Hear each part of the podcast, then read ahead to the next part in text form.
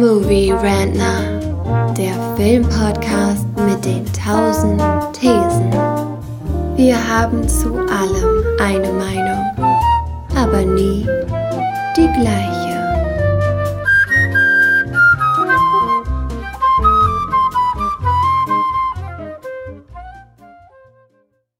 Frührentner, das Format, in dem wir über aktuelle Filme, Serien und Streaming-Events reden.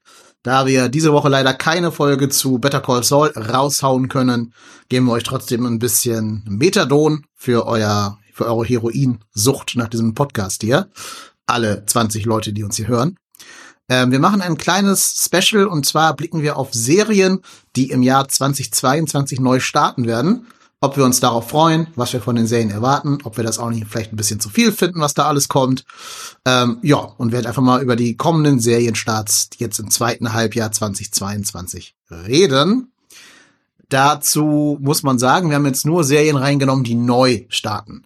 Also wenn jetzt Staffel 5 von irgendeiner euren Lieblingsserien kommt, dann ähm, ja, ist es nicht mit drin, aber da können wir mal eine andere Serie, eine andere Folge drüber machen irgendwann. Jetzt erstmal geht's um die Neustarts. Und da bin ich froh, dass ich zwei Serien-Junkies hier in der Leitung habe, die mit mir über diese anstehenden ja, Streaming-Highlights reden können. Einerseits ist da der Thomas. Moin Thomas, grüß dich. Moin. Hast du eine Serie, wo du dich ganz besonders drauf freust im Jahr 2022? Ähm, ja, ich denke, also She-Hulk wird sicherlich sehr interessant sein. Ähm, aber ich finde auch die Winchesters interessiert mich sehr. Hey, dann können wir gleich mal ein bisschen genauer drauf eingehen. Erstmal nur schon mal so als kleine äh, erste ja, Struktur für diese heutige Folge. Ich gebe erstmal äh, den, das Wort weiter an unseren zweiten Gast, und zwar ist auch in der Leitung der Carsten. Hi Carsten, grüß dich. Hallo an unsere 20 Hörer. Ja, an alle 20, ganz besonders. Meldet euch doch mal mit Namen, dann können wir euch persönlich grüßen genau. Carsten, hast du irgend so ein Serienfreu im Jahr 2022?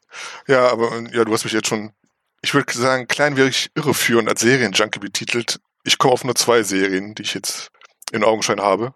Ja gut, aber du hast ja zum Beispiel auch Paper Girls und Sandman weggesuchtet, also so ganz unjunkiehaft bist du ja auch. Ja, Moment, das ist aber schon relativ, also Sandman ist ein großer Titel, den kann man nicht ignorieren und Paper Girls war irgendwie Okay, hast mich erwischt. Aber es ist, ist, ist, ist, jetzt, ist jetzt keine Serie von Game of Thrones Format oder so. Von daher, also acht Folgen würde ich jetzt als längerer Spielfilm noch unterteilen. Hm, das stimmt. Wobei, da kommt doch bestimmt mehr, oder? Bei Paper Girls. Wenn es nach den Comics geht, gibt's ja fünf, sechs, sieben Bände. Also ich kann nach Paper Girls nicht unbedingt sagen, dass sie mich danach dürstet oder so. Also ich fand, hm. es war eine okay Serie, aber ist jetzt auch eine der Serien, wo ich sagen würde, brauche ich jetzt nicht unbedingt mehr von. Ja. Lest die Comics von Brian K. Vaughan und Cliff Chiang, die sind deutlich besser. Also, alle 20 Hörer, kauft bitte diesen ersten Paperback bei Amazon oder dem Buchhändler eurer Wahl. Los, los. Und dann kommt ihr wieder und hört den Rest der Folge hier. So, ähm, dann reden wir mal über die anstehenden Serien. Ich habe das ein bisschen kategorisiert. Ich habe nämlich drei Kategorien gemacht und dabei auch so ein bisschen versucht, das Ganze chronologisch äh, zu ordnen. Die erste Kategorie wäre das Disney-Gedöns. Wir wissen ja, dass Disney sich sehr hart versucht, im Streaming-War durchzusetzen.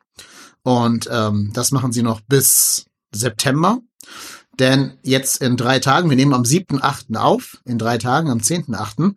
kommt die Serie I Am Groot. Das ist eine Animationsserie aus dem Guardians of the Galaxy Franchise. Die sieht so ein bisschen aus wie eine Pixar-Serie und weniger wie eine, wie eine Disney-Serie.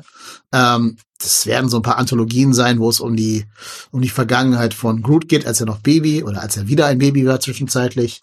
Ähm, ich weiß nicht genau, ob das vor Guardians oder nach dem, nach dem ersten Tod und der ersten Resurrection von ihm spielt, keine Ahnung, aber auf jeden Fall zeigt Baby Groot, weil er ja besonders süß ist und viele Spielzeuge verkauft und ist halt animiert und sind nur so zehn Minuten je Folge, kann man also tatsächlich so ein bisschen wegsnacken.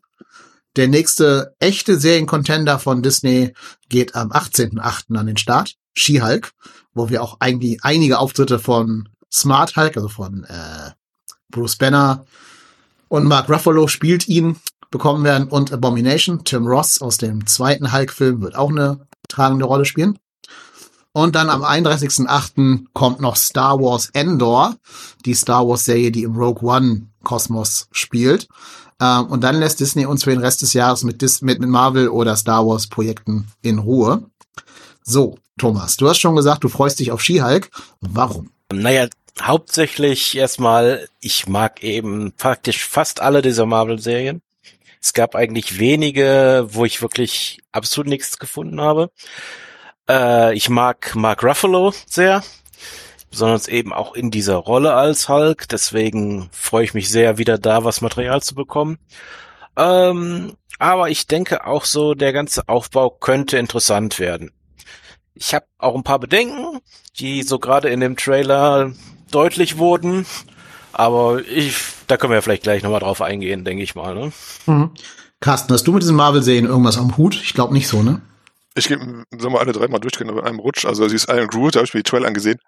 Da habe ich zuerst gesagt, das gab's schon. Also äh, es wäre schon mal angelaufen oder sowas, weil es halt so Shorts sind, wie du meintest. Und äh, da wären jetzt neue Folgen dazugekommen oder sowas. Aber das ist eine ganz neue Serie anscheinend, ne? Mhm. Iron Groot. Also es ist, ist, ist so gar nicht meins. Also ich meine, ist nett gemacht und nette Idee und sowas und das wird sein Publikum finden, aber äh, also brauche ich jetzt nicht. Äh, dann wäre halt der erste von zwei Favoriten ist tatsächlich auch ebenfalls She-Hulk. Auch aus, äh, aus Gründen von meiner persönlichen Comic-Historie aus. Weil ich habe damals, also ich habe ja nie wirklich Superhelden gelesen, deswegen kann ich auch mit den Marvel-Serien nicht so viel anfangen. Aber äh, ich habe noch, ich habe die, also mein erster She-Hulk-Comic, She-Hulk-Comic, der, der stammt aus der Generation, kennt noch jemand den Condor Verlag. Mhm. Ja, äh, ganz schlimme Zeit, aber ja. Ich glaube, ich weiß gar nicht genau, ich kann gar nicht richtig einordnen, ob es die Zeit vor Marvel und DC war, weil ich hatte den Eindruck, dass Kondo dann immer so ein bisschen was eingekauft hat und dann halt so sporadische Alben rausgebracht hat, ohne dass jemals irgendwie eine Marvel-Serie oder DC-Serie, Comic-Serie äh, im Kiosk zu kaufen war. Ja, Condor war der, war der Lizenznehmer von Deutschland von Marvel. Auch nur von Marvel, okay. Ja, nur von Marvel. Äh, DC lief bei eHarper. Ja. Das heißt, Condor konnte alle Marvel-Serien hier in Deutschland veröffentlichen.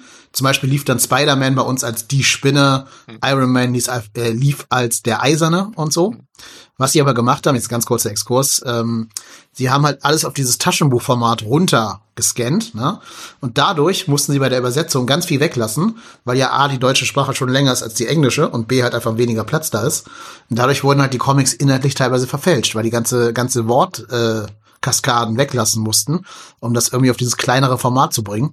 Und das war jetzt nicht unbedingt das, was man eine werksgetreue Übersetzung oder Eindeutschung nennen könnte. Das war mitten in meiner pubertären Teenie-Zeit. So, das hat mich am wenigsten interessiert, wie jetzt da die Textblasen aussehen. Aber wie gesagt, ich war pubertieren und mich haben Superhelden nie so interessiert, also Spider-Man und sowas, die habe ich wahrscheinlich mal drin geblättert, aber war jetzt nie so, also Superhelden fand ich jetzt nicht so interessant, aber, aber She-Hulk war jetzt so wirklich so, also da hatten die einen Comic, ich weiß von Gabriel Bryan hieß er, glaube ich, der Zeichner, immer noch ein hervorragender Zeichner, also noch, noch bessere Inkerin, muss ich dazu sagen. Ich weiß gar nicht, wie der Comic heißt, ich habe den zwar noch, aber ich glaube, das ist so ein, so ein Spin-off, keine Ahnung oder so. Und auf jeden Fall war das damals schon ziemlich arg für mich, als pubertierender Jugendlicher einfach in Kiosk zu gehen. Das kam irgendwie, weil die halt, so, so eine Heldin gab's nicht. Also kannte ich jedenfalls nicht so. Und ich wusste gar nicht, dass es sowas gibt. Und es war halt auch sehr inspirierend so. Und dann habe ich halt damals einen Comic gekauft von She-Hulk und äh, der einzige geblieben, eben wahrscheinlich wegen dieser komischen Verlagspolitik da. Aber da hat mich dann schon geprägt, wo ich dachte, okay, es gibt also mehr als nur Superman und, und Batman und Spider-Man und, und She-Hulk war wirklich mal, wie gesagt, war eine Frau. Sah aus wie ein Fitnessmodel vor Instagram-Zeit, war damals schon populär dann. Und äh, das hat sich bis heute reingerettet, wo ich sagen würde, okay, mal gucken, was die jetzt da.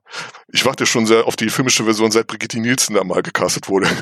Ging ja mal eine Zeit lang durch die Medien, dass da wie Brigitte Nielsen Schiak gespielt hat, was jetzt nicht ganz fehlbesetzt gewesen wäre damals, aber mal gucken, was die mit den heutigen Möglichkeiten machen.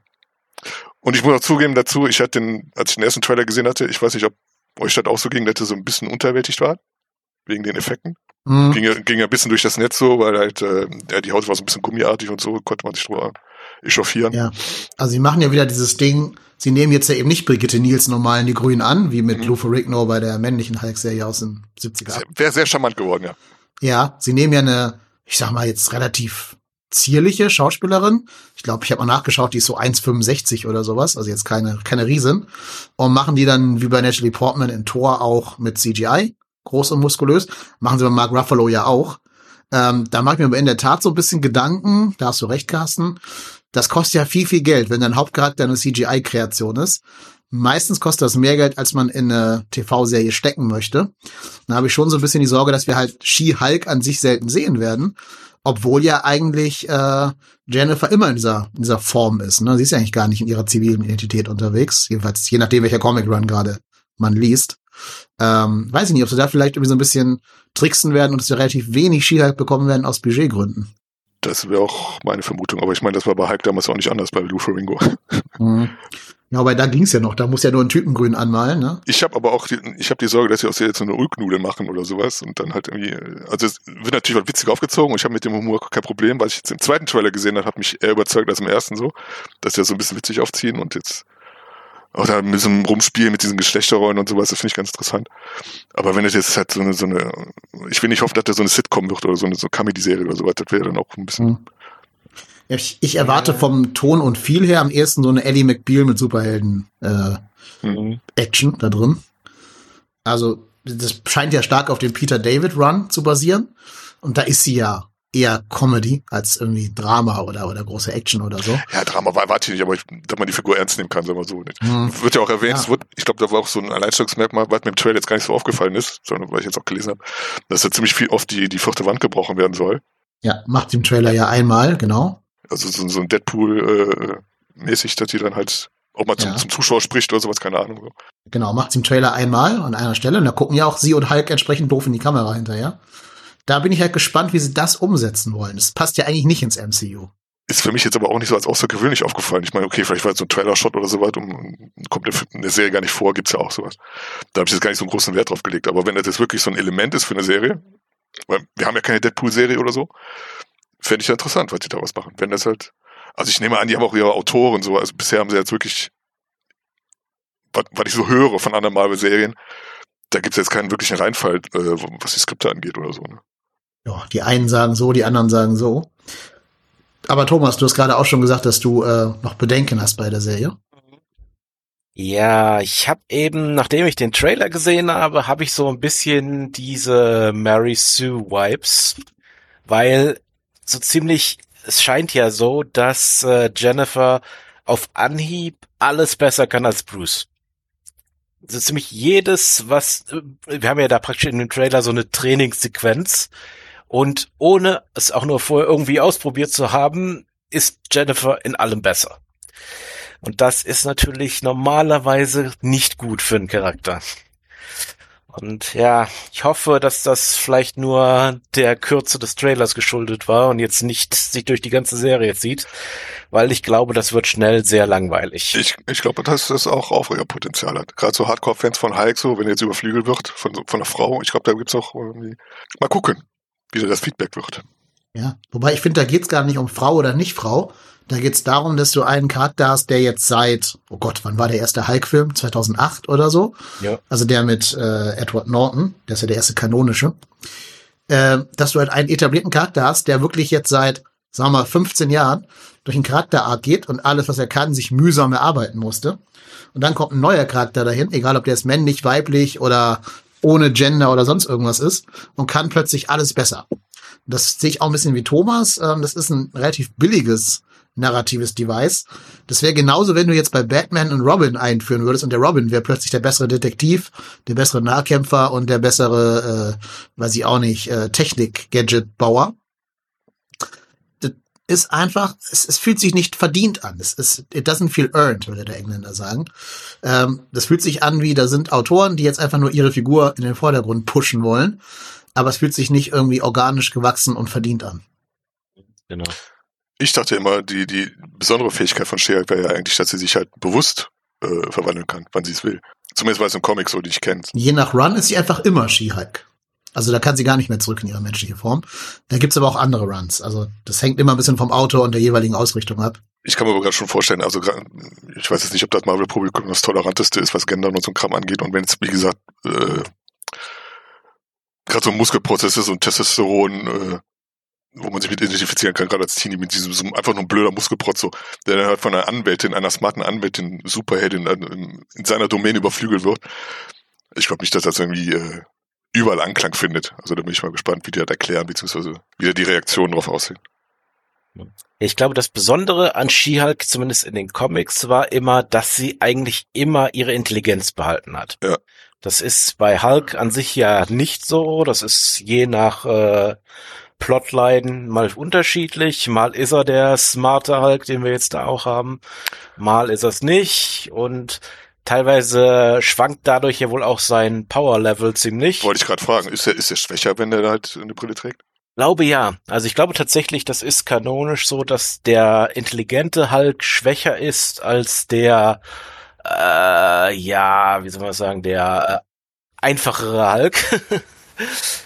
ne? Und äh, Jennifer war eben deswegen besonders, weil sie immer ihre Intelligenz besessen hat. Genau.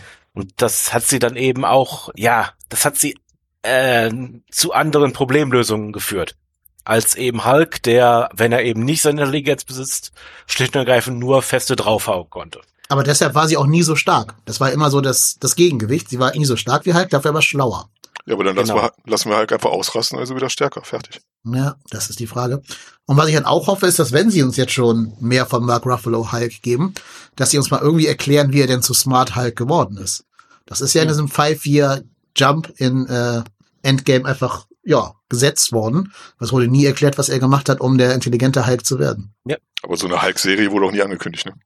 Nee, aber er ist jetzt ja da in der Serie und dann kann man Ja. uns ja vielleicht mal ein Flashback gönnen. Haben sie ja bei, äh, bei, bei, bei Black Widow ja auch gemacht. Gut. Und dann war da noch Star Wars, ne? Dann war da noch Star Wars, genau. Zudem kann ich sagen, da habe ich mir den Trailer erstmal gar nicht angesehen, weil ich habe Star Wars so über mittlerweile. Ich habe mir dann halt im Rahmen vom Podcast dann, dann doch geguckt so. Und ich will jetzt nicht sagen, boah, ich bin wieder drin so, aber ich meine, äh, das Setting ist ja halt, wie die Rebellion entsteht, ne? Halt auch diese, dieser Nostalgiefaktor, den kann ich nicht verleugnen, dass das schon wieder so ein bisschen anschlägt. Man will natürlich wissen, okay, wie entsteht die Rebellion und sowas so. Aber wenn das jetzt wieder so ein groß angelegtes Ding ist, so. Ich habe damals auch schon gesagt, ja, wenn ein Kenobi, das könnte interessant werden, da hole ich mir nochmal ein Abo für, für Disney Plus. Hab's bis heute nicht so. Also ich weiß nicht, das als irgendwie Musst ja nicht. Kannst ja einfach unsere Podcast-Folgen zu Knobi hören, dann bist du ja auf dem neuesten Stand. Ja, vielleicht auch selbst erleben wäre auch schön. Mal gucken. Ja, Was sagen denn die Star Wars-Fans? ja, dann Thomas, du bist ja Star Wars-Fan. Also das Problem, was ich mit der Serie eben habe, ist, wie du sagst, es geht darum, wie die Rebellion entstanden ist. Das Problem ist, die Rebellion ist im Laufe der Zeit auf ungefähr 20 verschiedene Weisen entstanden. Echt? Und es nervt langsam etwas. Zum Beispiel, falls du weißt, es gibt eine, äh, ich glaube, PlayStation-Spielserie, The Force Unleashed, mit einem Apprentice von Darth Vader in der Hauptrolle, der tatsächlich im Ende des zweiten Spiels zum, zur Inspiration der Rebellion wird. Der tatsächlich sogar deren Flagge inspiriert.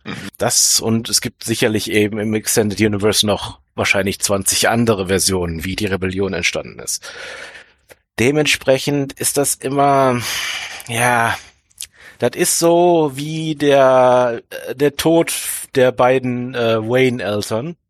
Es wird immer wieder neu erzählt und dann wird wieder irgendwas Kleines verändert, um da wieder was rauszupressen. Und hm, ich weiß noch nicht, was ich davon halten soll. Weil ich, wie gesagt, ich finde den, äh, ich finde den Gedanken nicht verkehrt so. Ich finde auch, dass die extra den Ansatz gesagt haben, sie setzen das halt im Rogue One, in der, im Rogue One Kosmos, der mir gut gefallen hat, der Film setzt sich fest, weil er sich auch nicht gescheut hat, halt so, so, so dieses 70er-Zeugs nochmal zu zeigen. Da sehen halt die Armaturen noch halt wie aus, aus den 70ern aus und sowas. Die haben jetzt nicht versucht, da irgendwie was neu reinzuquetschen, so.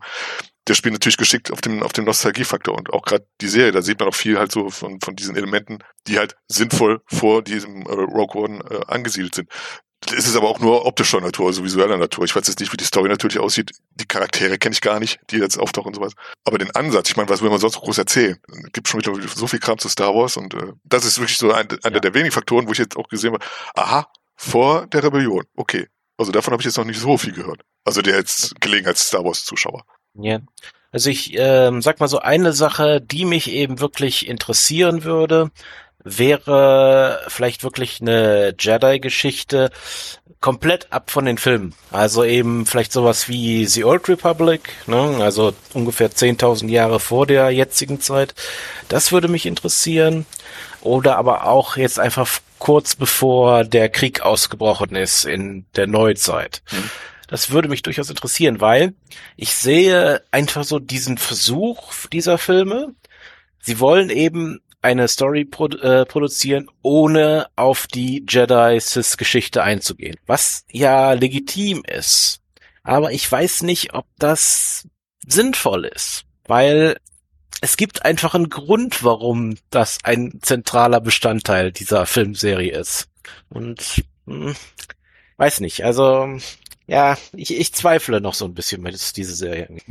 Wobei ich als Nicht-Fan, ähm, ich finde das aber ganz erfrischend, dass ich, ich hoffe, ich werde in der ganzen Serie nicht einmal das Wort Jedi oder Fist hören. Ich hoffe, dass nicht am Ende wieder Darth Vader kommt und wie am Ende von Rogue One quasi da mit irgendeiner so einer Mini-Flotte den Boden aufwischt. Ich fände einfach schön, wenn mal dieser ganze Star Skywalker Ballast aus so einer Star Wars Serie komplett rausgehalten würde. Fände ich nicht.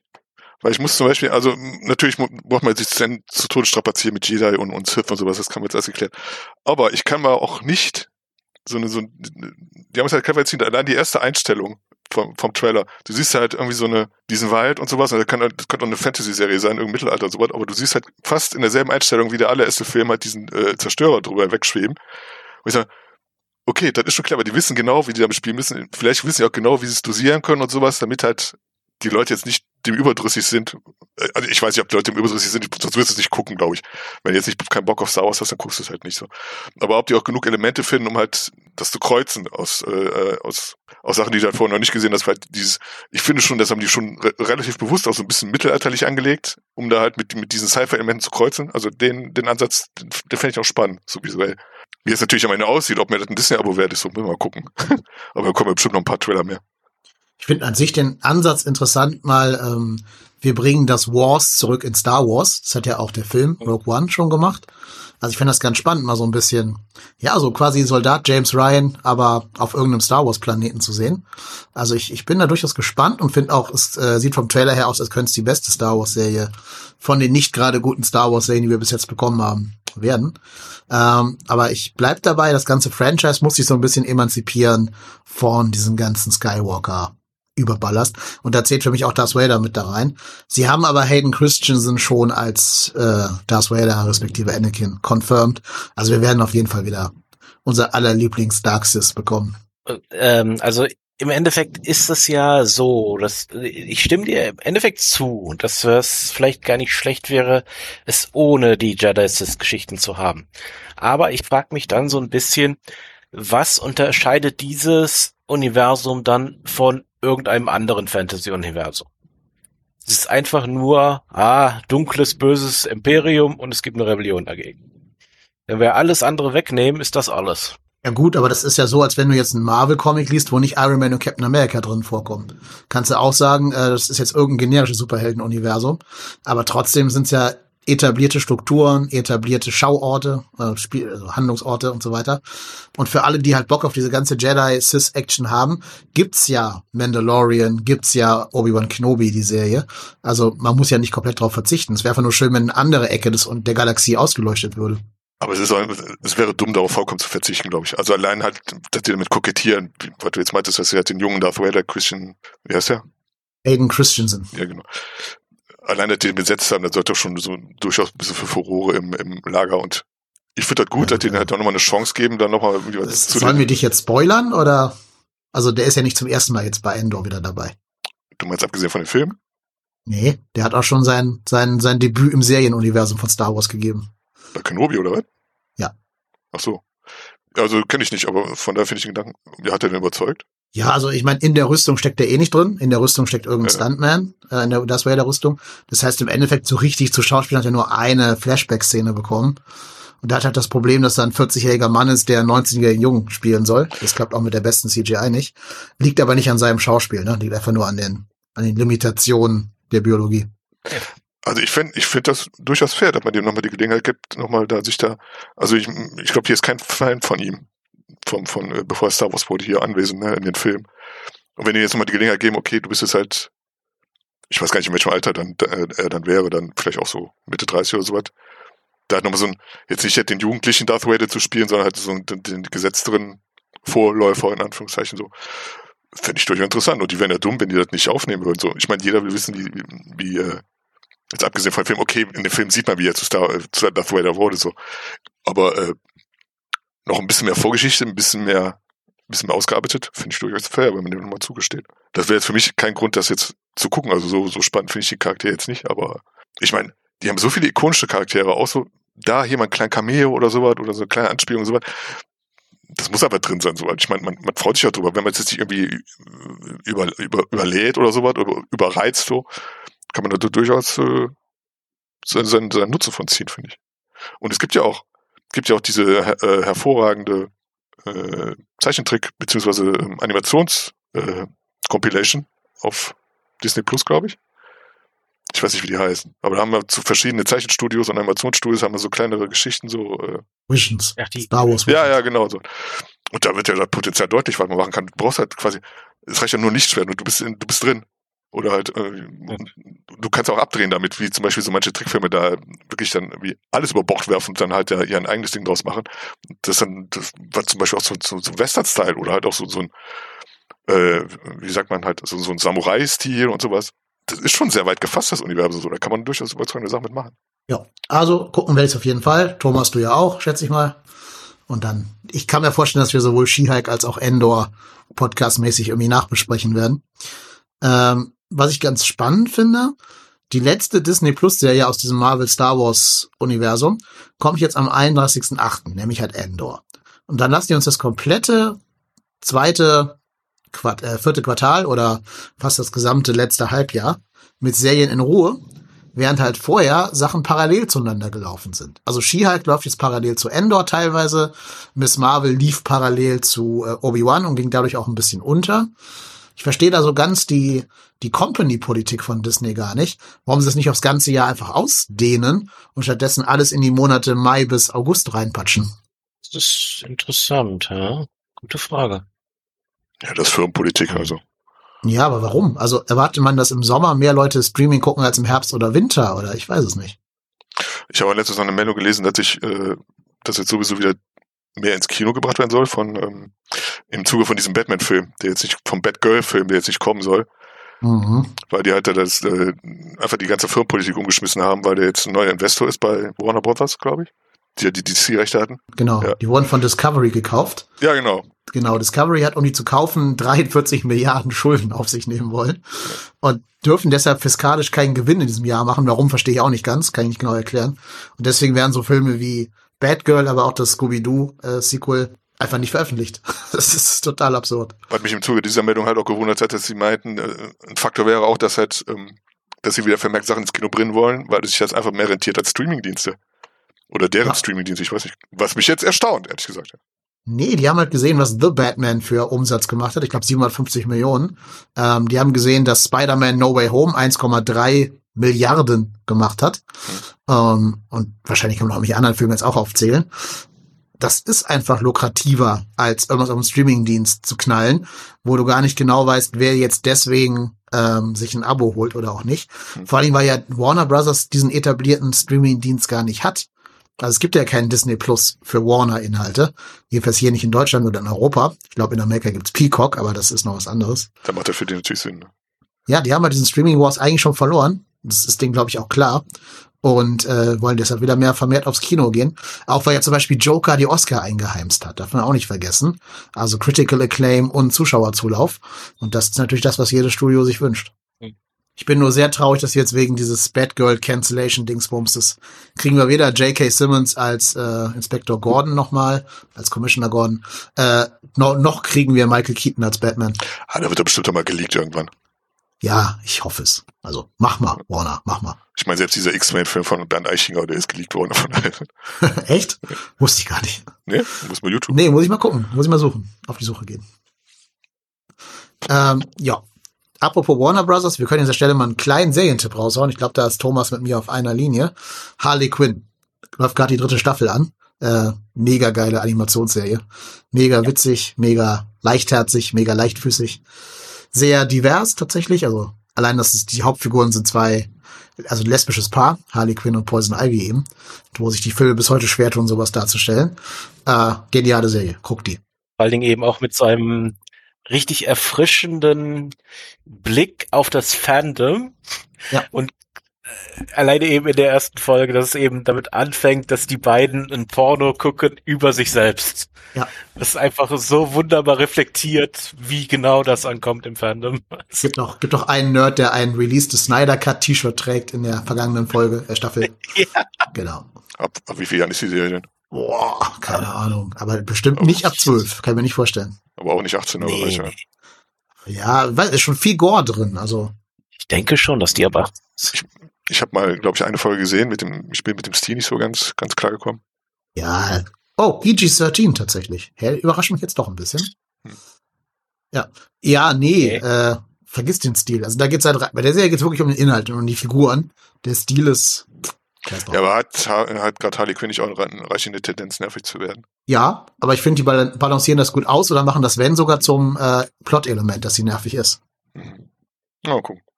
Ist immer noch ein bisschen teuer auf, auf Amazon. Ja, leider. Die kann man auch leider nicht in irgendeinem Streaming sehen, wieder. Wie gesagt, kann man also nur kaufen. Ich glaube, bei Apple TV oder bei Amazon gibt's die. Ähm, aber wenn ihr mal ein gutes Angebot schießt, gönnt euch die, die Wo ich Serie. ja schon, wo ich mein Podcast-Honorar äh, investiere. Ja, genau. ich habe dann nach der, nach der Serie schlechte Nachrichten für dich, aber nein, da kommen wir ja. nachher drauf. So, die nächste Kategorie, um mal jetzt wieder ein bisschen zurück zur Serie zu kommen. Ich habe das mal zusammengefasst als Prequels und Sequels zu besserem Zeugs und habe da mal folgende Serien rein gruppiert. Ähm, ich lese einfach einmal vor und dann könnt ihr sagen, über welche davon ihr ein bisschen äh, genauer reden wollt. Erstens, 14.8. startet Tales of the Walking Dead. Eine Anthologieserie, wo jede Folge eine abgeschlossene Handlung darstellen soll in dem Universum von The Walking Dead. Dann, sieben Tage später, am 21.8. kommt House of the Dragon. Das Game of Thrones Prequel kommt auf, bei uns in Deutschland hier auf Sky Ticket, die inzwischen Wow heißen und nicht mehr Sky Ticket. Also ist das gleiche in grün, nur anderer Name. Und die werden von Amazon ins Rennen geschickt gegen die nur zwei Wochen später startende Serie Ringe der Macht, das Prequel zu Herr der Ringe, ähm, wo wir erfahren werden anscheinend, wie das, ja, wie die Ringe der Macht geschmiedet worden sind. Dann haben wir noch äh, das Sequel zur Originalserie Quantum Leap. Das äh, wird am 19.09. starten. Und da gibt schon sehr viel Hype drum, weil Quantum Leap irgendwie so eine Kultserie der 80er oder 90er war und äh, die mit so einem sehr unbefriedigenden Ende abgeschlossen wurde. Und das soll jetzt dieses Sequel fixen. Dann äh, hat Carsten darum gebeten, dass wir noch Cyberpunk Edge Runners auf Netflix 22.09. auf die Liste nehmen. Und The Winchesters, das Supernatural Prequel auf CW, läuft am 11.10. an. Ja, jetzt würde ich euch beiden einfach mal die, die Wahl überlassen. Was wollt ihr da ein bisschen näher beleuchten? Darf ich anfangen? Weil ich glaube, dann können wir dann schnell zu fertig. Nämlich von, von allen Sachen interessiert mich eigentlich nur, also natürlich, was ich vorgeschlagen habe, die Cyberpunk und äh, ich war sehr erstaunt, als ich Quantum Leap gesehen habe, den Trailer, weil da gab es auch wie so ein, äh, ein paar Szenen aus der Serie, aus den 80ern aus, vielleicht sogar 70er. Und ich war massiv erstaunt, dass ich die Serie nie gesehen habe. Also, dass die anscheinend nie im deutschen Fernsehen lief. Weil daran will ich mich erinnern. Doch, die lief hier. Ich habe die gesehen früher als Kind. Echt? Ja, Moment, als du Kind warst, ne? Ich glaube, Ja, ja, klar. Da warst du wahrscheinlich schon Ja. pubertierend und hast mit irgendwelchen Mädchen rumgeknutscht und keine Serien mehr geguckt. Aber ich habe die gesehen. Du auch, Thomas, oder? Du kennst die auch, oder? Auch nicht. Hat die einen deutschen Titel irgendwie? Ah, das kann sein. Die hat so einen dummen deutschen Untertitel, glaube ich. Also sowas wie, es geht nur so um Hologrammtypen, letzten Endes. Es ist der Typ, der einfach immer in der, in der Zeit hin und her geschmissen wird. Zurück in die Vergangenheit hieß es auf Deutsch übrigens. Zurück in die Vergangenheit. Habe ich gerade rausgefunden. Dieser Typ wird immer in der Zeit hin und her geschmissen, aber kann nicht steuern, wo er landet. Und sucht seinen, seinen Weg nach Hause. Der möchte zurück in seine Zeitebene. Genau, es gibt fünf Staffeln davon. Äh, das war so eine ja, Science-Fiction-Serie aus den spät 80ern, frühen 90ern. Und ich meine, die lief bei uns auf RTL oder Super, äh, RTL Plus, nee, RTL 2, einer von denen. Ja. Äh, aber so genau weiß ich auch nicht mehr, wo das lief. Aber das lief. Ich habe das immer so samstags nachmittags, würde ich sagen, lief das. Also die Sachen, die Szenen, die ich jetzt, die ich jetzt gesehen habe, die hätten hervorragend zwischen 6 Millionen Dollar Mann gepasst und, und A-Team so. Oder, oder, die Ja, dahin. Spezialisten, oder die Spezialisten unterwegs. Genau. damals Ah, hier, guck mal, ich habe ich hab's gerade gefunden. Äh, habe ich doch ein bisschen falsch im Kopf gehabt, aber es lief. Und zwar vom Januar 91 bis November 94 auf RTL Plus mit dem traditionellen Sendeplatz am Sonntagvormittag von 11 bis 12. Ja, da war ich ja schon am Arbeiten. Nee, da kann ich, Sonntags von 11 und 12 hast du gearbeitet? Nein, ich meine in, dem- in den Jahren. Ach so, ja. Also ich erinnere mich daran tatsächlich. Ähm, ich habe das auch mal geguckt, aber das war halt damals so, du hattest ja nicht von Anfang bis Ende durchgängig geschaut, sondern hier mal eine Folge, da mal eine Folge. Aus welchem Jahr ist die Serie denn? Äh, 90er, also 89 bis 93 in Amerika. Und bei uns dann halt ein bisschen Versatz, mit Versatz. 90er, die ist in den 90ern gedreht worden? 89 bis 93. So 89, okay. Ich hätte jetzt viel älter geschätzt, als was ich da gesehen habe, so von den Effekten her.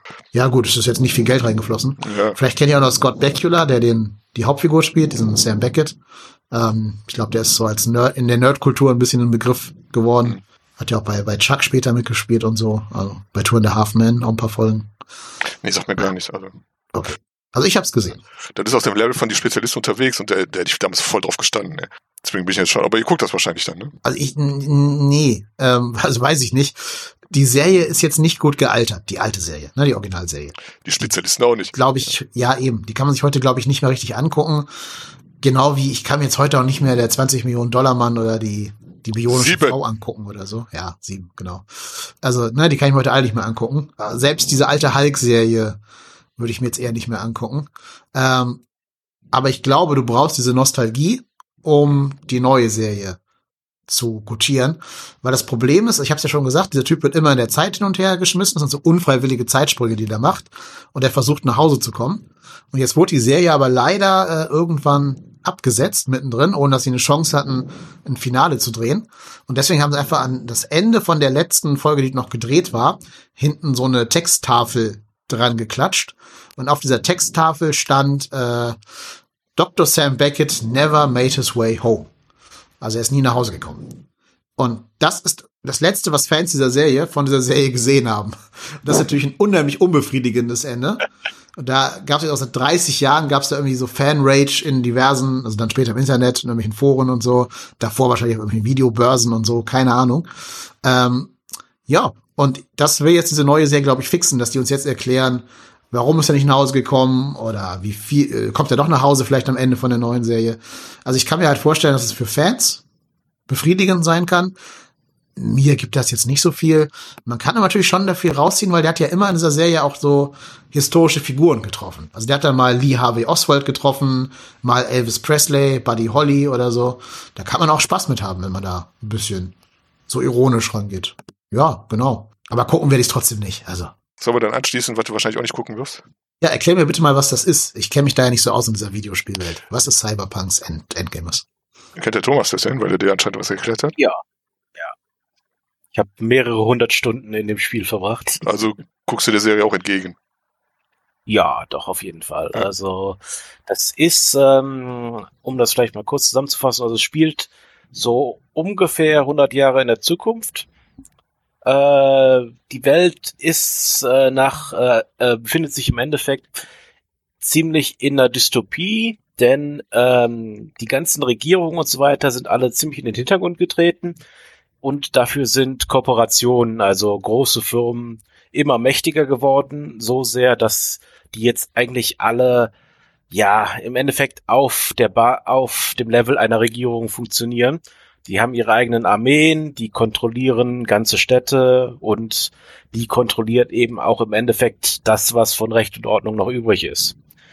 Ähm, und es gibt eben da so eine Stadt, in der das besonders stark ist, äh, das sogenannte Night City. Ist in Amerika, aber ich weiß gerade jetzt nicht mehr genau wo in Amerika. Ist also so eine richtige Großstadt, äh, so ähnlich, sagen wir mal, wie New York vielleicht, nur noch eben wesentlich moderner durch den Zeitsprung.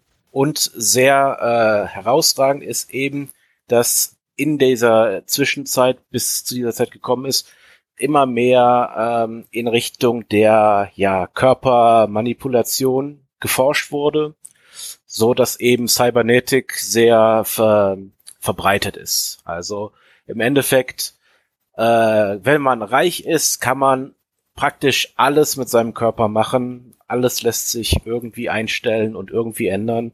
Es gibt da eben tatsächlich Leute, die sind eigentlich 70 Jahre alt und die sehen aus wie Mitte 30.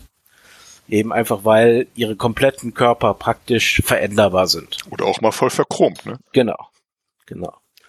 Genau, also die nennen das dann eben tatsächlich auch Chrome, besonders so in dieser, äh, gerade in der gehobenen Variante. Und äh, das Ganze läuft natürlich dann auch so darauf hinaus, dass ähm, die Kriminalität sehr stark angestiegen ist, dadurch, dass eben ja das Menschenleben an sich nicht mehr wirklich viel wert ist. Es ist einfach, ähm, da Körper sich komplett austauschen lassen, ist eben einfach der Respekt vor Menschenleben sehr gering geworden. Und es hat eben auch durch diesen Aufstieg der Kooperation ist die Schneide zwischen Arm und Reich nur noch größer geworden, so dass eben wirklich die Armen äh, im Endeffekt teilweise auch einfach in die Kriminalität getrieben werden, weil sie gar keine andere Möglichkeit mehr haben zu überleben. Ja. Das vielleicht mal soweit zur Erklärung. Vielleicht sollte man zum, zum Spiel, weil, äh, also das Spiel wurde damals ein bisschen kontrovers aufgenommen, weil es halt äh, stellenweise unfertig war. Ich hatte damit auch Problemchen, aber es halt, man muss sich da halt, also wenn man auf Cyberpunk steht, gibt's da keine Alternative. Es ist halt, also die Welt, die zieht einen dermaßen rein. Ich habe da auch mehrere hundert Stunden jetzt reingesteckt, soweit einfach nur, nur wegen rumspazieren und so was, weil diese Welt, die, die entwickelt alles, lässt sich hindurchspazieren, was Cyberpunk so ausmacht beziehungsweise was über die Jahre jetzt auch mit über andere Medien dann natürlich entwickelt wurde so. Aber es gibt kein besseres Cyberpunk-Spiel. Das, das sage ich jetzt auch mal so frei heraus.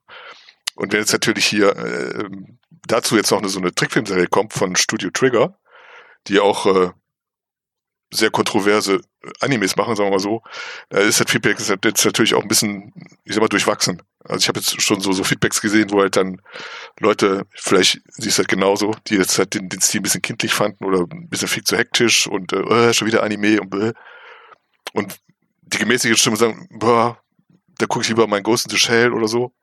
Wo ich mir jetzt auch gefragt habe, das ist ein Actionspiel letzten Endes. Da will ich jetzt keine philosophische Abhandlung haben oder so, sondern mach halt ein Action-Anime und wer ist dafür besser geeignet als Studio Trigger zu einem fantastischen Spiel und äh, entsprechend hoch sind meine Erwartungen. Ich will nicht hoffe zu hoch so, aber für dich ist das ja nichts wahrscheinlich, ne, wenn du da gar keine Bezugspunkte zu hast. Nee, überhaupt nicht. Ähm, ich spiele sowieso nicht, ne? Ich bin kein Gamer. Also hm. die Idee, hunderte Stunden in irgendwas reinzustecken, ist mir sehr, sehr, sehr äh, fremd irgendwie. Sagt ein Fußballfan. Ja, klar. Außer Fußball, ja. Aber da muss ich ja nichts mehr tun. Da sitze ich ja voll auf dem Sofa. Das ist ja noch schlimmer. Da muss ich ja nicht selber spielen. Ja. Und vor allem geht's halt nicht 100 Stunden am Stück. Also ihr bleibt ja bestimmt länger als 90 Minuten. Ja, aber ich glaube, es sammelt sich. Ja, wahrscheinlich. Ja. Das, das tut es auf jeden Fall, aber halt neben dem Bügeln nebenher, ne? Und nicht als Hauptbeschäftigung.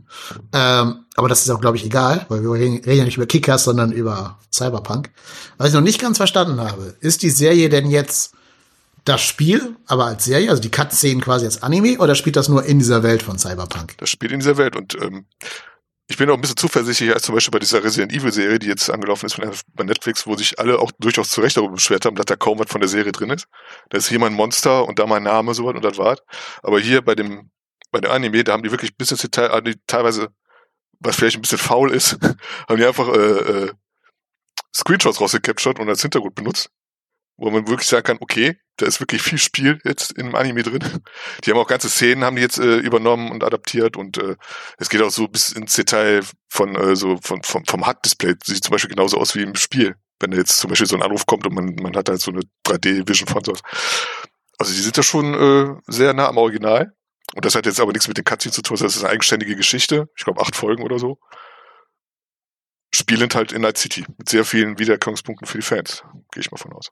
Ja, was ja im Endeffekt einer der großen Vorteile an dem Cyberpunk-Universum äh, ist, ist, dass es ja keinen einen Protagonisten gibt. Da das Ganze ja auf einer Rollenspiel, äh, auf einem Rollenspielsystem basiert, ist eigentlich immer so ausgelegt, dass es einen frischen Helden gibt, der irgendwie in irgendeine Geschichte verstrickt wird.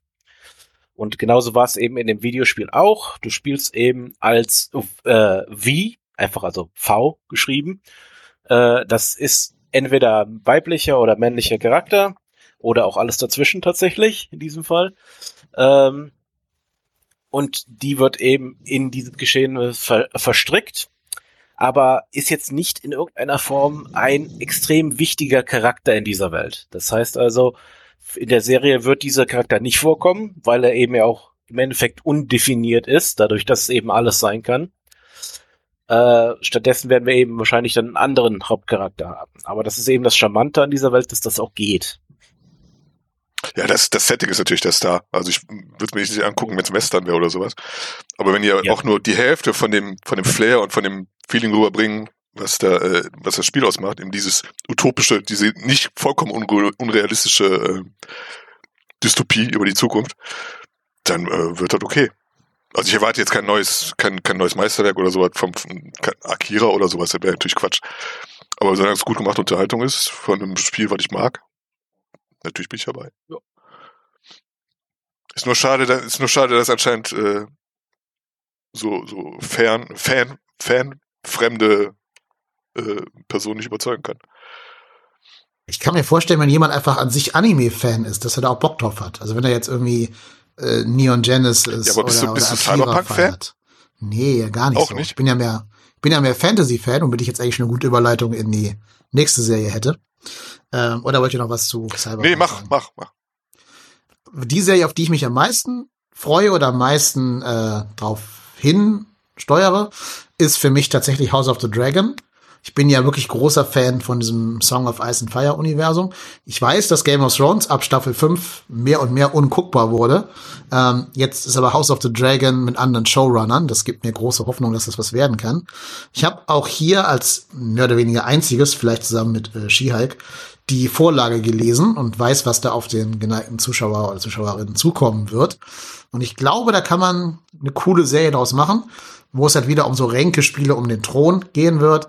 Also wer sich da durchsetzt in so einem Erbfolgekrieg, weil sich da wieder einer übergangen fühlt und der andere wieder sich für den rechtmäßigen Kaiserkönig, whatever, hält. Ähm, und das Ganze halt vor dem Kontext davon, dass sie alle Drachen haben und sich damit ordentlich auf die Nüsse hauen können mit diesen Drachen. Auch da wieder so eine Frage, schaffen die das, das Budget so einzusetzen, dass die Drachen überzeugend aussehen und nicht wie, keine Ahnung, dieser Dungeon und Dragons Film mit Jeremy Irons, dass es nicht so aussieht. Ähm, das wird so ein bisschen zweifelhaft sein. Aber ich kann mir gut vorstellen, dass das, dass das für mich persönlich die Serie von den ganzen genannten wird, die mir irgendwie am nächsten ist. Ja, da muss ich jetzt dann dagegen halten. Ich glaube, das ist die Serie, auf die ich mich am wenigsten freue. Ich habe das ja, glaube ich, so ein paar Mal schon erzählt, dass ich mit Game of Thrones eigentlich so, ja, eigentlich schon so ab der zweiten Staffel eigentlich nichts mehr anfangen konnte ähm, ist einfach, ich hatte eben sehr stark das Gefühl, dass die es hauptsächlich darauf abgelehnt, abgesehen hatten, so Schockmomente auszupressen und eben auch das Setup für solche Schockmomente einzubauen und darüber dann eigentlich nicht mehr wirklich auf die Story hingearbeitet haben. Also es ging eigentlich nur noch darum, welchen Hauptcharakter können wir als nächstes abmurksen auf möglichst brutale Weise damit das Ganze eben schön eine Schockwelle durch das Fandom schickt. Und das fand ich einfach nur noch ermüdend nach einer Zeit. Ich hoffe, dass das jetzt in dieser Serie nicht wieder so läuft. Also vom Trailer her glaube ich, dass es zumindest nicht ganz so blutig wird. Vielleicht haben sie es auch speziell den Trailer eben nur so geschnitten, damit man das nicht sieht, aber ich hoffe es eben. Äh, naja. Wenn sie sich an die Vorlage, das ist äh, Fire and Blood, halten, werden die meisten im hohen Alter einen natürlichen Tod sterben. Da ist dann wenig Shock Value tatsächlich. Äh, wobei ich aber finde, dass wirkliche Hauptfiguren, das war das Problem von diesen Showrunnern. Ich habe ja schon mal gesagt, bei Game of Thrones, die beiden, also Dave und Dan, ne, äh, David Benioff und D.B. Weiss, sind keine Menschen, die, ich will die jetzt nicht beleidigen, aber ihre Arbeit wirkt auf mich so, als wären sie oder hätten sie Probleme damit, verschiedene Plot-Threads zu balancieren und zu sich zu erinnern, was da passiert ist. Und immer wenn sie keine Ahnung hatten, wie es mit einer Figur weitergehen kann, haben sie die umgebracht. Dafür war vielleicht ähm, sinnbildlich diese Szene in der Septe, in der, in der Great Sept, wo alle Figuren zusammenkommen. Spoiler für Staffel 5. Äh, alle Figuren kommen zusammen. Und dann gibt's eine riesen Explosion und sind einfach alle tot. Das ist aber nur in der Serie. Ne? Das macht die Bücher nicht. Äh, in den Büchern gibt's für jeden schon einen Masterplan. Die, die sterben sollen, sterben, klar. Aber das soll dann eben auch tatsächlich ein Schockmoment sein. Ne? Stichwort Red Wedding. Danach sterben da auch nicht mehr viele Hauptfiguren. Also gerade Perspektivcharaktere sterben so gut wie nie oder wenn, dann kommen sie relativ schnell wieder, weil es gibt ja da auch die Idee der, der Resurrection in dieser, dieser Welt. Aber das war halt ein Problem der Serie. Immer wenn die keine Ahnung hatten, wie ein Plotstrang enden soll, musste die Figur sterben und Figuren, die eigentlich hätten tot sein müssen, weil sie irgendwelche Sachen ähm, abbekommen haben, die man nicht überleben kann, aber die einen Plot-Shield hatten, die haben überlebt. Und das werfe ich der Serie auch vor. Und das ist für mich vor allen Dingen ab Staffel 5 eklatant geworden. Also wenn man sieht, was so eine Arya Stark überlebt, die wird dann zehnmal in den Bauch gestochen mit einem Messer und in so einen schmutzigen Fluss geworfen und hat nicht mal Wundbrand. Das wäre in Staffel 1 und 2 alles anders gelaufen. Ähm, das, das fand ich scheiße. Und deswegen hoffe ich halt, dass das House of the Dragon aus diesen Fehlern gelernt hat und mich da so ein bisschen wieder mit dem Serienfranchise versöhnen wird. Ja, ich hoffe, du hast recht. Ähm, geht mir eben ähnlich. Also ich hoffe, dass sie es besser machen. Ja. Und äh, Matt Smith. Matt Smith ist so eine Charisma-Bombe, der Typ. Äh, ich finde ihn mega cool. Also da bin ich echt gespannt, was der aus dieser Targaryen-Rolle raushauen wird. Ich finde ein bisschen doof, äh, das stört mich immer, dass die alle so hässliche Perücken tragen müssen. Dass die alle so blond Perücken tragen müssen. Selbst hier Cordis Valerian. Ähm, das sieht halt alles immer fake aus und nicht wie echte Haare. Da muss ich so ein bisschen meine, äh, äh, meine, mein Disbelief suspenden, um das zu ertragen, diese schlechten Perücken. Aber Danny hat auch acht Staffeln lang eine schlechte Perücke getragen. Also insofern, man kommt da irgendwie durch. Hast du denn mehr Bock auf Herr der Ringe, Thomas? definitiv. Es ist einfach für mich auf jeden Fall das äh, überlegene Fantasy-Universum. Da gibt's für mich keine, kein, äh, keine Verbindung. Äh, vor allen Dingen ist auch der Plot sehr interessant, weil wir spielen jetzt da tatsächlich in äh, auch im Prequel. Das heißt also etliche, wahrscheinlich glaube ich sogar Tausende von Jahren vor dem Hobbit. Und eben auch so in einem Bereich, den ich sehr interessant finde, also eben wirklich so in der Mythologie. Wir haben jede Menge Elben im Deutschen. Äh, wir haben viele Zwerge und wir haben, wenn ich das im Trailer richtig gesehen habe, Sauron außerhalb seiner Rüstung. Und das könnte ein sehr interessanter Charakter werden. Du meinst Eminem? Äh, The ja, Real Slim ja. Shady? Ja, ist das, Ja. also ist das denn wirklich Sauron? Weil ich, ich habe jetzt gehört, das wäre nicht Sauron. Ja, ich bin nicht hundertprozentig sicher, aber es passt zu einer äh, Verkörperung, wie ich ihn schon mal gesehen habe. Also er wird, er ist zu diesem Zeitpunkt als Elf durch die Gegend gelaufen und galt eben auch als ein extrem schöner Vertreter dieser Mhm. Rasse. Du meinst Anatar, ne? Der Herr der Geschenke. Ja, genau. Ja, ähm, wobei dann finde ich, dafür sieht er zu böse aus. Also die Idee von Anatar ist, dass das so ein äh, Verführer ist, den alle irgendwie, dem alle irgendwie in seinen Bann fallen. Und dafür guckt der Typ ja schon sehr böse im Trailer, wo ich glaube, es sogar eine Frau ist. Ich weiß es gar nicht ganz genau. Ähm, ja, keine Ahnung. Gefallen haben sich damit nicht getan, ist das Ding jetzt schon als äh, Eminem, also dass dass dieser Schauspieler oder Schauspielerin schon als als Eminem durch Reddit äh, gezogen wird. Ja. Das macht es halt so ein bisschen lächerlich irgendwie. ja, das auf jeden Fall. Trotzdem, ich glaube, da kann man sehr viel draus machen. Also ähm, es gibt eine andere, eine andere, ja, nicht Verfilmung, sondern äh, ein tatsächlich auch wie zu Cyberpunk ein Spiel zu dieser diesem Teil der Geschichte, der Herr der Ringe, heißt äh, Shadow of Mordor. Und äh, da geht's eben tatsächlich auch im Prequel-Bereich darum, wie äh, es zu den, also es geht nicht darum, wie es zu den Ringen der Macht kommt, sondern wir lernen den Schmied der Ringe der Macht kennen. Der tatsächlich eben auch ein Elf war und wir erfahren so ein bisschen eben die Hintergrundgeschichte, die wir jetzt eben wahrscheinlich da auch sehen, weil soweit ich weiß, ist dieses Spiel tatsächlich Kanon. Das heißt also, es wird wahrscheinlich zusammenhängen. Ähm, und das war eigentlich schon eine sehr interessante Geschichte, muss ich sagen. Also hatte eben auch sehr viel zu tun mit den Nazgul dann hinterher, die ich persönlich immer noch als ein der interessantesten, äh, ja, Bösewicht gestalten im ganzen Fantasy-Bereich finde. Eben einfach, weil sie ja wirklich dieses, ähm, dieses horrormäßig böse wunderbar verkörpern. Also da, da, sie sind ja auch das Vorbild für etliche verschiedene Bösewichte geworden in ihrer ganzen Zeit. Und ich glaube, das hat niemand bis jetzt so gut hingekriegt wie Tolkien selbst. Ja, und ich denke, das wird eine sehr interessante Serie. Ich bin ja nie so richtig in diese Herr der Ringe-Welt reingekommen. Ähm, natürlich sehe ich, wie brillant die Filme sind auf einer filmischen Ebene. Aber das hat mich nie gecatcht. Einfach äh, gibt es nämlich einen ganz klaren Grund, wo ich meine, wo ich meinen Finger drauflegen kann. Ich finde, bei Herr der Ringe sind alle Charaktere unterkomplex. Also genau das Gegenteil zu, zu Game of Thrones, wo alle zehn Facetten und, und 20 Grautöne haben, hast du da halt einfach so Abziehbilder. Der Zwerg, der Elb. Beim bestes Beispiel ist immer Aragorn. Aragorn ist so ein Waldläufer, irgend so ein, so ein Streicher da durch den Wald. Und der wird ja später dann, Spoiler für Herr der Ringe, der wird ja später dann ähm, König von Gondor. Und ich weiß überhaupt nicht, was macht das mit dieser Figur. Also wusste der, dass der König von Gondor ist und nur von seinem Thron da verjagt wurde? Will der das werden? Hat er da Bock drauf? trägt der die Last als König? Das wird für mich alles überhaupt nicht ausge, ausge, auserzählt.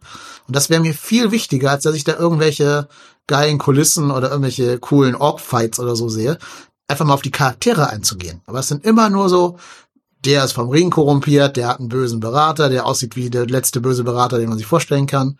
Ähm, der ist verrückt, der ist nett, der ist gut, der ist böse, der ist der treue Sidekick. Also, das ist für mich alles nicht komplex genug im Charakter, in der Charakterzeichnung. Und da müssen sie jetzt gerade mit ähm, der Hauptfigur, ähm, na, wie heißt sie? Kate Blanchett, wie heißt sie noch gleich? Ähm, Galadriel? Ist sie äh, das? Ja. Ja. Da müsste gerade mit, mit Galadriel jetzt äh, beweisen, dass sie das auch können, Charakterzeichnung. Haben sie jetzt ja viel mehr Zeit für, als in diesem vollkommen überladenen Herr der Ringe-Film, wo du ja nicht mal den Tod von Saruman zeigen konntest, weil es so überladen war. Ähm, und da müssen sie jetzt halt ein bisschen für mich nach, nachbessern, weil das, da lag halt einfach nie Tolkiens Fokus drauf. Der wollte immer Worldbuilding machen und wollte eine eigene Sprache kreieren und eine, eine coole Welt erschaffen. Da waren die Charaktere immer mehr Mittel zum Zweck. Und das ist halt genau das, was mich eben nicht abholt. Ja. Ich würde dem jetzt entgegenhalten, dass die Charaktere bei Game of Thrones auch nicht sonderlich komplex sind. Och, Sie sind total. einfach nur böse. Nee. Das ist einfach. Also, Nein. Du hast allein schon Ned Stark, der nicht böse ist. Oder die ganzen ja, das Starks ist aber auch der einzige und der Nein. kriegt ja direkt die Quittung dafür. Aber wo ist denn Jon Snow zum Beispiel böse? Ja, okay, gut, aber er ist eben so einer der absoluten Pro Protagonisten der Serie, der das Ganze auch überlebt. Dementsprechend ja, aber alle Oder Tyrion? Was macht Tyrion Böses? Ja, der ist doch schon, also ich habe jetzt den ganzen Plot nicht mehr auf dem Kopf, aber zum einen ermordet er seinen Vater. Ja gut, aber aus Rache, ne? Das ist ja nicht, also Ja. ist- es sollen ja andere Leute auch in der Filmgeschichte schon gemacht haben. Ja, auf jeden Fall, aber das macht's jetzt nicht weniger übel. Naja, aber es, also das kannst du ja auch als Befreiung vom Patriarchat definieren. Gerade weil der Vater ja nur wirklich ein toxischer Vater war. Ja, klar, sicher. Also Ja, sehe ich jetzt keine ja. böse Intention hinter. Hm. Und selbst Jamie, Jamie, wo man sagt, der schubst in der ersten Staffel schon ein Kind aus dem, also in der ersten Folge, ein Kind aus dem äh, äh, Fenster, um sein Geheimnis zu wahren. Selbst bei dem kommt raus, der hat die ganze Stadt gerettet, weil er den Mad King umgebracht hat, um komplett King's Landing zu schützen. Das ist doch zehnmal komplexer als jede Herr der Ringe-Figur. Ja, ja, stimmt schon. Da, da würde ich dir bei dem noch zustimmen. Dann hast du Brienne, die nicht böse ist, du hast Davos Seaworth, der nicht böse ist. Also ich könnte so weitermachen ohne Ende. Ja. ja, ich weiß nicht. Also ich muss eben einfach sagen, ich finde die Charaktere besser bei Herr der Ringe. Überhaupt nicht. Sag mal einen Charakter, der Tiefe hat. Ähm, ja, also ich tatsächlich finde ich, Aragorn ist einer der ähm, tiefsten Charaktere da, weil äh, das, was du jetzt gerade gefragt hast, äh, das kommt durchaus vor. Es ist nur eben etwas, äh, ja, es wird nicht ausgesprochen. Hm? Also es ist eben mehr gezeigt. Also es liegt eben daran, dass er äh, ja sich eine ganze Zeit lang nicht für würdig hält, König zu sein dass er glaubt eben, Gondor ist in besseren Händen und all solche Sachen. Das kommt durchaus vor. Es ist nur, ja, es ist unterschwellig hier. Jetzt haben wir, glaube ich, Carsten so ein bisschen verloren. Bist du in diesem Ja. Fantasy-Franchise irgendwie zu Hause? Nein. Ich weiß nicht, worüber ihr redet. Also natürlich, Herr der Ringe habe ich gesehen, aber jetzt die Details bei äh, Game of Thrones, da kann ich nicht mitreden. Ja, macht auch nichts. Ähm, hast du Ambitionen, das zu gucken trotzdem? Ist ja ein Prequel, also könnte man es ja gucken, ohne das Sequel zu kennen. Aber ich weiß nicht, also ich glaube, da geht mir eine Menge verloren, wenn ich jetzt da die ganzen Anspielungen zum Beispiel nicht verstehe. Also ich würde äh, Star Wars Endor würde ich jetzt auch nur gucken, weil äh, ich halt die Filme kenne und halt, halt Bezugspunkte habe. So als, ähm, ich weiß nicht, also ich bin jetzt auch mit, hier mit dem nächsten Walking Dead. Da habe ich auch keine Ahnung von, das habe ich auch nie gesehen. Da würde ich jetzt auch nicht groß mit einsteigen. Also, also so einen ganzen Kosmos nochmal also so für sich zu erschließen, ich glaube, da macht man am besten mit der Originalserie anstatt mit so einem Spin-off oder sowas. Ne? Ja, wobei er spielt so weit in der, in der Vergangenheit, dass man, glaube ich, gar nicht viele Anspielungen haben wird. Ist das denn, Und- wird, das, wird das dann wieder so ein Epos wie äh, Game of Thrones? Also, Sie haben gesagt, sie wollen fünf Staffeln erzählen. ja, nee, also das ist bestimmt zu viel. nee, Ja, also es ist auch da viel. fehlt mir die Puste. Ja, also fünf Staffeln, wahrscheinlich A zehn Folgen oder, oder acht Folgen, A eine Stunde. Da hat man schon was zu tun, auf jeden Fall. Nee, also, also da, da habe ich auch arg gezweifelt, dass er wirklich jede Stunde irgendwie mich unter, äh, jede Folge mich unterhält und so. Und also, nee, also ist mir zu Ja. viel. Kann gut sein. Also da hängt wirklich viel von der Qualität der Schreiber ab, der Autoren. Ich glaube, wenn die nicht so gut sind, wird das ganz schnell sehr dröge. Ähm, ja, bin ich auch mal gespannt. Aber Okay, Ringe der Macht, Herr der Ringe kenne ich natürlich. Wäre jetzt auch wieder eine Frage des Umfangs, ob ich jetzt, aber ich habe auch den Trailer gesehen, der okay aussieht, aber ist halt, also Fantasy gucke ich nur, jetzt nicht unter Qualen, aber ist nicht meine Welt so, also lieber Cyberpunk. ich muss leider auch sagen, der Trailer von Herr der Ringe sieht für mich jetzt nicht so toll aus. Das sieht alles wie ein Fanfilm aus. Naja, also das hart gesagt. Also der erste. Der zweite haben sie ein bisschen nachgebessert dann mit Ja, dem ganzen. Color Grading und so.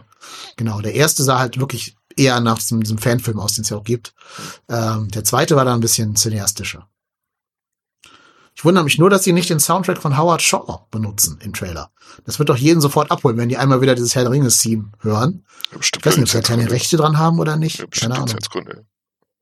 Ja, aber denen gehört doch das Franchise. Also, ich verstehe ich gar nicht. Na gut.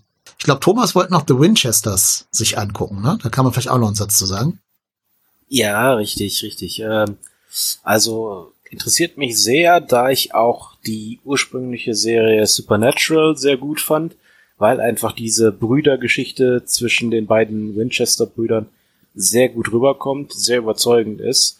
Und ich finde eben, das Ganze hat so ein bisschen was, auch wenn es sehr Monster of the Week ist, auch so wie man es vielleicht von den frühen Buffy-Folgen kennt, ähm, ist das Ganze einfach sehr gut durchdacht. Also es gibt eben bestimmte Regeln, die eingehalten werden müssen und es gibt da eben auch ähm, gerade eine sehr ausgeprägte Mythologie.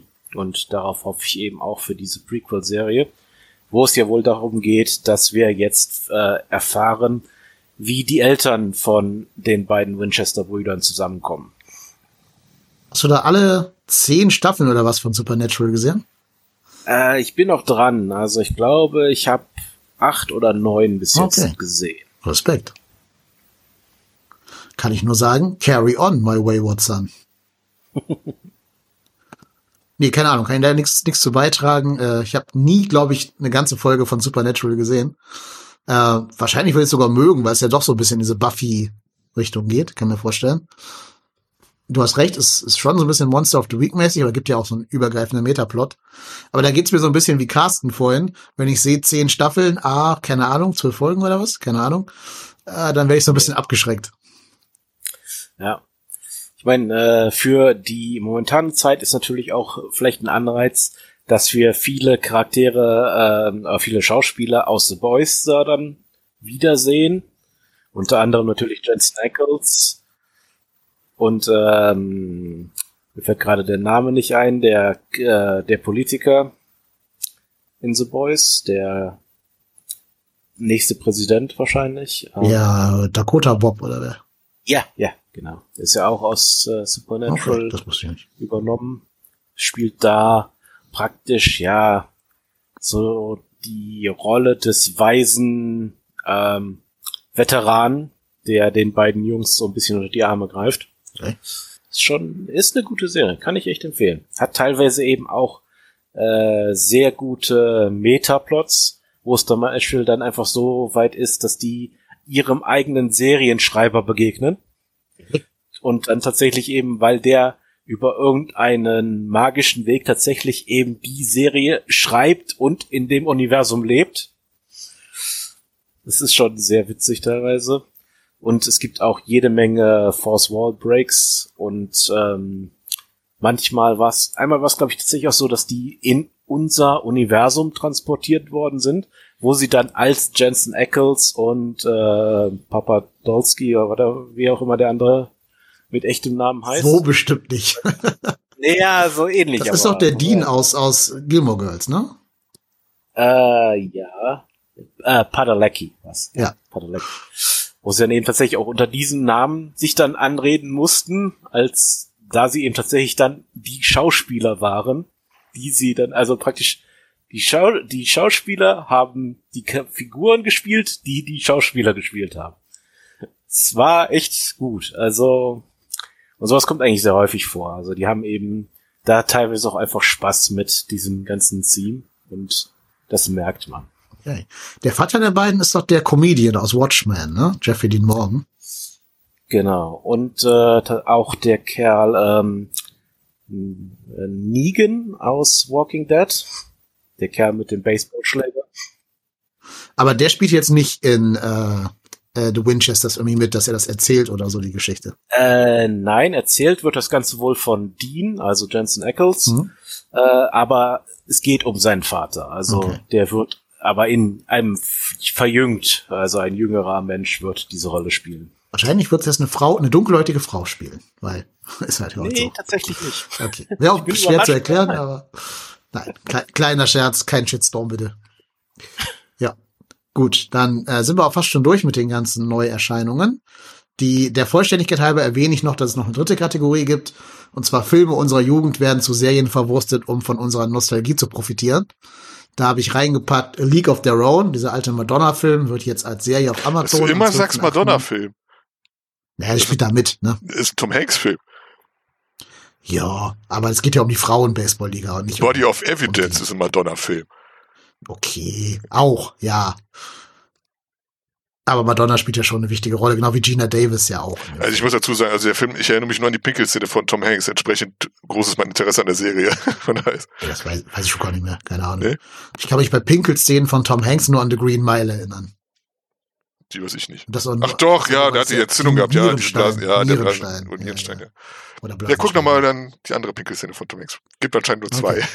Ja, anscheinend, genau. Äh, weiter in die Kategorie fallen American Gigolo, Showtime-Serie, 9.9. 2.10. Interview with the Vampire, AMC. Und 30.11. Willow auf Disney Plus, der alte Film mit Warwick Davis und Co. Kleiner Fun-Fact, weißt du, wer zum Film American Gigolo das Drehbuch geschrieben hat, Carsten? Warte, wenn du mich fragst, dann äh, warum fragst du mich? Weil ich weiß, dass Thomas es, glaube ich, nicht weiß. Also, ohne jetzt so nahe treten zu wollen. Aber Vollkommen richtig. Hat das irgendwas mit The Boys zu tun oder so? nee, nee, nee. Ich dachte nur, als Cineast ist der Name dir ein Begriff. Paul Schrader. Der Text. Ja gut, dann sag mir was, aber ich jetzt, warum, wie sollte ich auf Paul Schrader kommen? Hat der das letzte Mal was gemacht?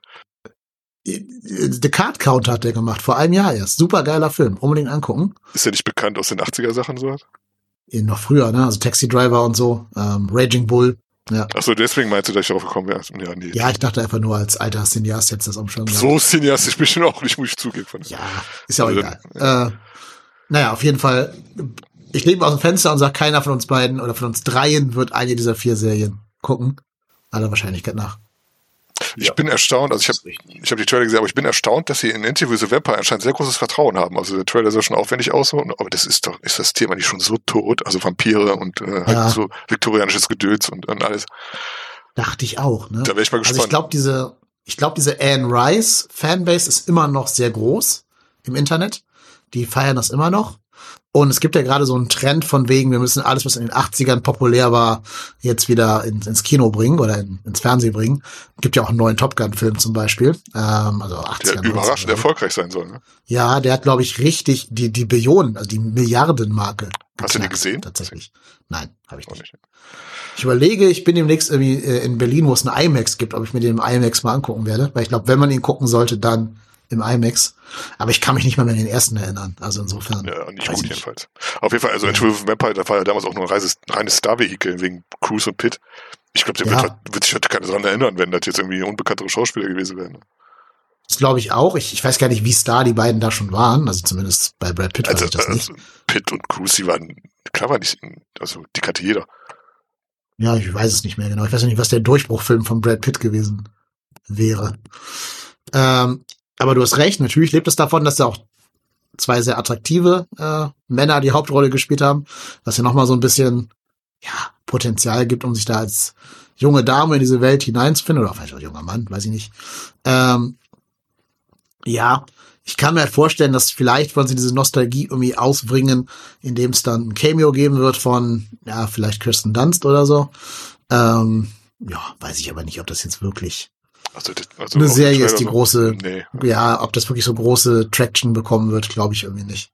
Und auch Willow, das ist ja auch so ein bisschen, also erstmal schon zu klassisch Fantasy wieder so. Das irgendwie. Ich habe den Trailer vor, weiß ich nicht, zwei Stunden gesehen. Ich habe alles vergessen. Ich weiß nicht, was Ja. da passiert. Ja, so geht's mir auch. Und American Gigolo, also da ist mir halt nur aufgefallen, okay, das ist der Punisher, der hat jetzt anscheinend mal wieder eine Rolle. Ja, das ist John Berntal, genau. Ja, aber ich habe auch schon den Film nicht gesehen und äh, Wobei ja John Berntal eigentlich so ein perfekter Paul Schrader Schauspieler ist. Also insofern, schauen wir mal. Wegen der kantigen Optik, oder? Mhm, genau. So dieses, ja, ganz genau, dieses kantige und dieses Loner-mäßige. Also ich, also wenn ich mich wählen müsste, dann wäre es schon eher so, dass, wenn ich mir da mal rantrauen würde. Aber so hinten entgegenfiebern ist ja, ist ja nichts davon. Nee, überhaupt nicht. Ich finde auch diesen Trend nicht so spektakulär, dass man sagt, wir nehmen Filme aus den 80er, 90er und machen aus diesen Filmen ganze Serien. Weil das führt meistens dazu, dass du ganz viel Wassertreten da drin hast, wo nichts passiert, weil du musst ja dann jede Staffel auf zehn Folgen hochjessen irgendwie. Und da bin ich überhaupt kein Fan von. Aber das sind jetzt auch, also abgesehen von Willow, also ich glaube, das ist auch, das ist auch mehr der Name, der dann verkaufen soll, ne? Also ich glaube, Mhm. okay, ich, ich glaube, bei Willow steckt Geld drin, also eben weil es Fantasy ist, da brauchst du halt Effekte für so, aber halt so eine, so ein League of Its Own. Okay, ich glaube, das spielt auch, spielt das dann auch so in den 60ern, 70ern oder so was, wie den, wie der, wie die, Wahrscheinlich, ne? Also alles andere wäre ja ein bisschen traurig. ja, da muss natürlich auch ein bisschen Geld in die Hand nehmen. Aber gerade sowas wie American Gigolo, sowas, das Mhm. ist jetzt keine teure Produktion, kann ich mir nicht vorstellen. Aber halt, Nee. wie gesagt, Also- Interview, Interview with the Vampire, da war ich erstaunt, weil das, das kostet bestimmt was. Mit dem Ja. Kostüm und so. Ja, Willow wird auch nicht billig sein. Fantasy ist immer teuer, ne? Ich kann mir vorstellen, dass das Disney Plus das Antwort ist auf so Sachen wie äh, The Witcher, House of the Dragon und äh, Rings of Power. Jetzt haben halt alle großen Player ein Fantasy-Franchise, nur Disney nicht. Und deswegen wollen sie vielleicht Willow starten. Willow hat für mich so einen Eindruck, dass wir so, so als Jugendserie. Also jetzt, ich habe jetzt ganz falschen Eindruck. Also ich sehe da spielen auch erwachsene Leute mit so. Aber also für mich war das so, so, wie sagt man, High-Class-Fantasy. Also wirklich, mehr Fantasy geht nicht. Die wollen natürlich ein großes Publikum damit ansprechen, wie auch schon bei Herr der Ringe sowas. Ne? Ja. Ich, ich verwechsel es, ich verwechsel es, glaube ich, gerade auch mit diesem dunklen Kristall. Da gab es ja, glaube ich, auch einen Film, aber da gab es keine Serie hinterher, oder? Dunkle Kristall, was war denn das nochmal? Der Puppenfilm. Mit dem, Puppenfilm. mit den Puppenviechern. The Dark Okay. Crystal. Weiß ich jetzt gerade nicht. The Dark jetzt- Crystal, Dennis. Ja, 82, da war ich noch gar nicht geboren. Ja, aber da kam die Serie auf Netflix, die kam vor einem Jahr oder zwei. Okay, we weiß ich nicht, keine Ahnung. Sag mir jetzt überhaupt nichts. Äh, Okay. Ich sehe Jim Henson und Frank Oz, klingt gut, aber ich kenn's nicht. Ja, da haben die halt auch remaked und äh, ich weiß gar nicht, ob das ein Erfolg war. Aber es ist halt so, für mich ist das dieselbe Schiene, also wahrscheinlich, weil es im selben Zeitraum entstanden ist. Willow und ähm, der dunkle Kristall sind auch so 80er-Filme. Ich glaube, Willow war noch von Tony Scott, ne? Damals. Willow, äh, Einer Ah, der ersten weiß Filme von. Tony Scott. Oder Whitley Scott. also ich weiß nur, Nee, ich weiß Scott. nur, dass, ja, Ridley Scott, das kommt ja, ja, als mit Tom. Cruise. Ja. Ne? Ja, ja. Nee, mit Val Kilmer und Warwick Davis. Was war denn der erste Fantasy-Film mit Tom Cruise denn dann? Jetzt fragst du mich hier aber Sachen, ey. Ich habe gerade schon Brad Pitt gegoogelt, ich habe gerade schon Willow gegoogelt, muss ich auch noch. Weil, ne, google ich Cruise, weil ich meine, der hätte da auch was. Vielleicht hat er auch mitgespielt, ich weiß es nicht. Kann ja sein, aber wäre mir jetzt nicht, nicht aufgefallen. Ich bin schneller. Legend. Legend, ja, ist wieder ein ganz anderer. Und Legend könnte dann wahrscheinlich auch von Ridley Scott sein. Ja, ist er auch. Ist, ja, ja, Fantasy, schmeiß ich durcheinander, kann ich nichts für. Es hat alles dasselbe. Ja, sie neigen dazu, einen ähnlichen Look zu haben. Ne? Deswegen finde ich halt schön, dass es jetzt mit House of the Dragon und Lotre, also äh, Lord of the Rings, zumindest äh, Filme gibt, wo der Look sich deutlich unterscheidet. Und Willow ist von Ron Howard, dem anderen Genau, Regisseur. so war's. Okay. Ja. Ja, aber wie gesagt, ich glaube, da ist vor allem Warwick Davis, der, also kleinwüchsiger Schauspieler, äh, der bis heute wahrscheinlich Peter Dinklage dafür verflucht, dass er Tyrion spielen durfte. Glaube ich, so die bekannteste ikonische Figur aus diesem Film. Hm. Okay. Ähm, wollt ihr die Leute noch mit irgendeiner Serienempfehlung aus diesem Podcast hier entlassen von Sachen, die ihr gerade guckt und geil findet? Sandman. Kann ich empfehlen. Ja, das hätte ich jetzt auch gesagt. Ja, ich gucke die auch, ich mache die auch gerne. Ich empfehle sie jetzt aber noch nicht, weil ich habe erst drei Folgen gesehen. Das ist noch zu früh, um Empfehlungen rauszugeben. Äh, ich empfehle einfach immer bei so Sachen The Shield. Bitte nicht verwechseln mit Agents of Shield, das ist ganz anderes. The Shield ist Breaking Bad, bevor es Breaking Bad gab. Und leider so ein bisschen versendet, gerade hier in Deutschland, aber unfassbar gute Serie für Leute, die so den Abstieg von Figuren in das moralisch Dunkle mögen. Ähm, das ist übrigens eine Serie, Thomas, wo ich, da würde ich sagen, da sind alle böse in dieser Serie. bis auf, bis auf Dutch vielleicht. Ähm, Aber da hat's mich nicht gestört. Also ich fand das super. Das ist wirklich ja. für Leute, die Sopranos und, und The Wire und Breaking Bad mögen, so der unbekannte kleine Bruder von diesen Serien, aber der nicht schlechtere. Das kann wirklich da mithalten. Ich glaube, sieben Staffeln, äh, Michael Chiklis in der Hauptrolle. Mega, mega gut. Guckt das. Guckt mhm. alle The Shield. Aber er ist Sandman. Wenn wir den Podcast dazu gemacht haben. Sandman wird ja auch schneller. Der hat zum Beispiel eine erträgliche Länge, was die Staffel äh, angeht und sowas. Den kann man gut ja. einen Tag weggucken. Ja. Ich fand auch sehr angenehm, dass Folge 2 nur 37 Minuten waren oder so.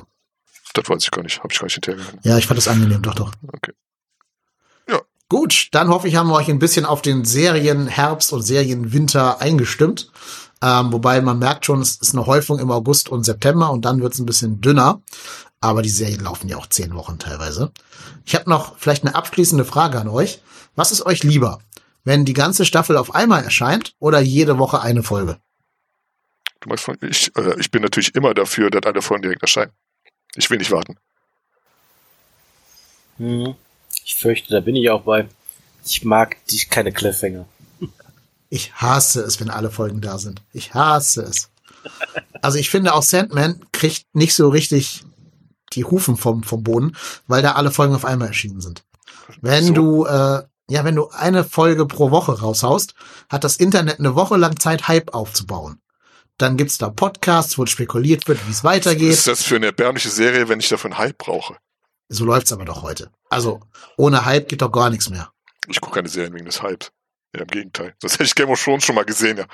Ja, ja du bist halt nicht repräsentativ. Aber der Hype kommt ja durch, durch genau sowas durch, dass Leute darüber reden, dass dieser Hashtag viral geht, dass es da Videos zu gibt mit Folgenbesprechungen, Podcasts macht, und so. Macht dir das Spaß, Hype? Verfolgen so, oder? Ich finde das super, mit Leuten zusammen zu spekulieren, wie es weitergehen könnte. Also ich liebe das, mit meinen Freunden über die, über die Folge zu reden und zu sagen, ey, hier, ne, mit Thomas zum Beispiel, Better Call Saul, wie könnte es weitergehen, was passiert in Folge 11, was passiert in Folge 12 und da so eine Woche drin zu, mich zu suhlen quasi. Und das kannst du jetzt ja nicht. Also da gucken jetzt ja alle im unterschiedlichen Tempo. Ich bin bei Folge 3, Carsten ist durch, Thomas ist bei Folge 8 oder so. Äh, da können wir ja gar nicht drüber reden. Das nimmt uns ja, ja die Gesprächsgrundlage. Ja, wenn ich jetzt durch bin, ich fahre jetzt im Urlaub eine Woche, das heißt, da kann ich nicht gucken. Bis ich durch bin, hast du wieder vergessen, worum es geht. Nee, also nicht bei Sandmann, aus bei acht Folgen, die behalte ich schon noch. ja, also das wollte ich ja nicht beleidigen, ne? Aber nee, nee, ich, weiß, so lange für eine Serie, wollte ich damit sagen. Also wenn ich jetzt, wenn ich jetzt eine, Staffel äh, Dings durchbinge, also Game of Thrones oder sowas, da war ich natürlich nicht mehr weit in der Mitte war, kann ich mir gut vorstellen. Aber acht Folgen oder neun Folgen, die sind schon überschaubar. Ja, das meine ich halt, ne? Also man kann ja eine andere Serie als Sandman dann nehmen. Ähm, dann ist es für die Leute nicht mehr präsent. Dann ist bis dahin vielleicht irgendeine andere Serie angelaufen, die dann wieder Platz eins der, äh, der Diskussion einnimmt und der ganzen, des ganzen Hypes. Ich glaube ja auch, dass man Podcasts jetzt generell eher nicht deswegen hört, um sich zu informieren, sondern eher deswegen hört, um seine Meinung bestätigt zu bekommen. Deswegen hört man wahrscheinlich, glaube ich, eher lieber was von Sachen, die man schon gesehen hat, anstatt Sachen, die anstehen.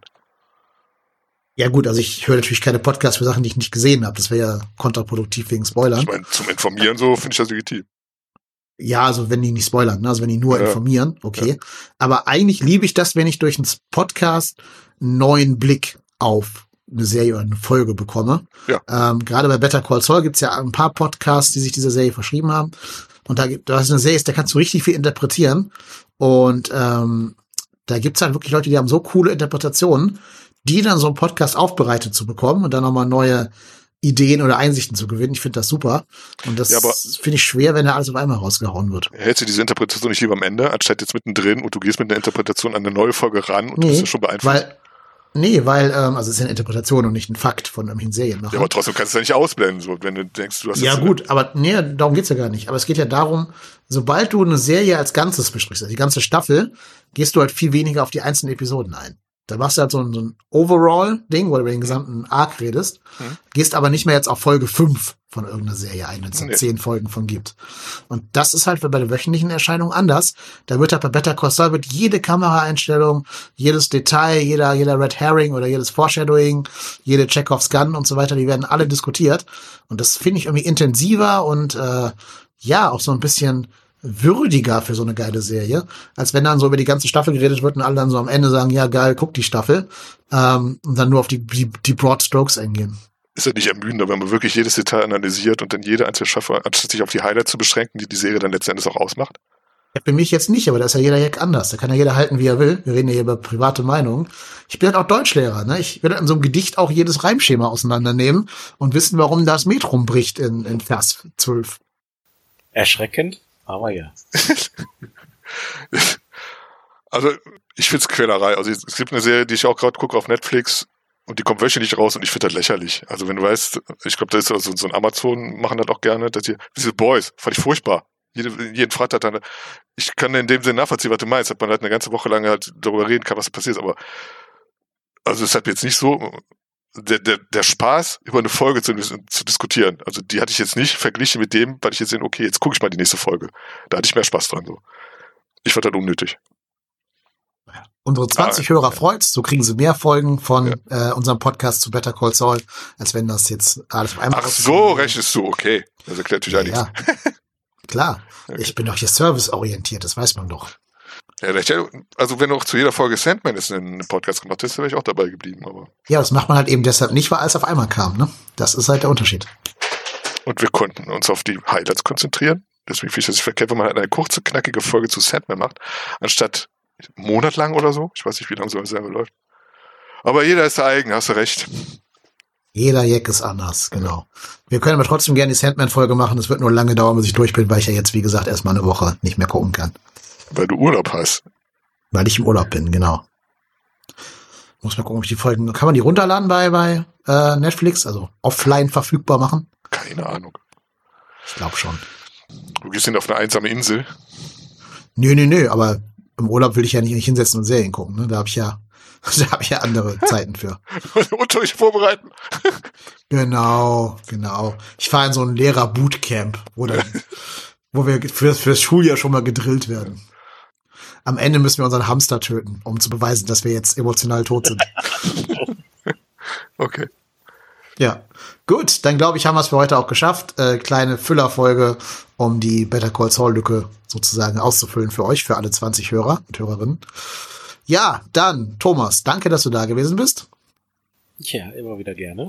Wir machen dann das Finale Better Call Saul in zwei Wochen, ne? also am, äh, oh Gott, am 16. oder so, am 17.8. Da hören wir uns dann wieder.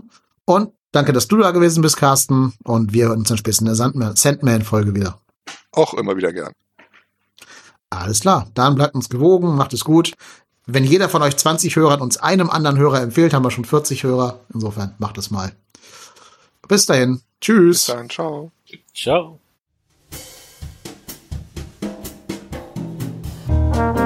Movie Rantner der Filmpodcast mit den tausend Thesen. Wir haben zu allem eine Meinung, aber nie die gleiche.